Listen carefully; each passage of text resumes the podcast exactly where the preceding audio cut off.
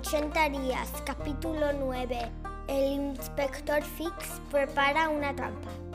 Esta vez el inspector Fix también se subió al vapor con destino a Hong Kong, dispuesto a tenderles una trampa fuera como fuera.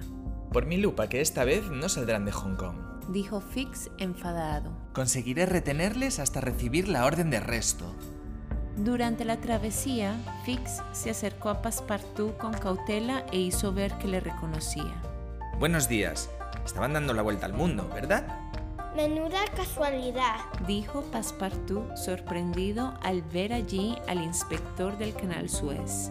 Lo dejo en Egipto y me lo encuentro camino de Hong Kong.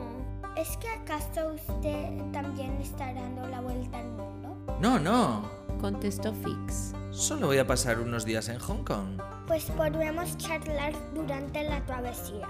Fix vio de lejos a Mr. Fogg una o dos veces, en compañía de Aouda, o jugando a las cartas, pero todavía no sabía cómo podía retenerles en Hong Kong. El 6 de noviembre, Fogg llevaba 24 horas de retraso, aunque por fortuna el barco que llevaba a Japón había tenido una avería y seguía en el muelle. La suerte acompañaba a Mr. Fogg. Tras desembarcar, Fogg y Aouda se fueron a buscar a su pariente, el honorable Gigi, que era uno de los comerciantes más ricos de la ciudad. Pero un empleado les dijo que ya no vivía en China desde hacía dos años. Tras hacerse rico, se había establecido en Holanda. ¿Qué debo hacer, Mr. Fogg? Es muy fácil. Dijo Phileas Fogg, teniéndole las dos manos con una gran sonrisa. Véngase usted a Europa con nosotros.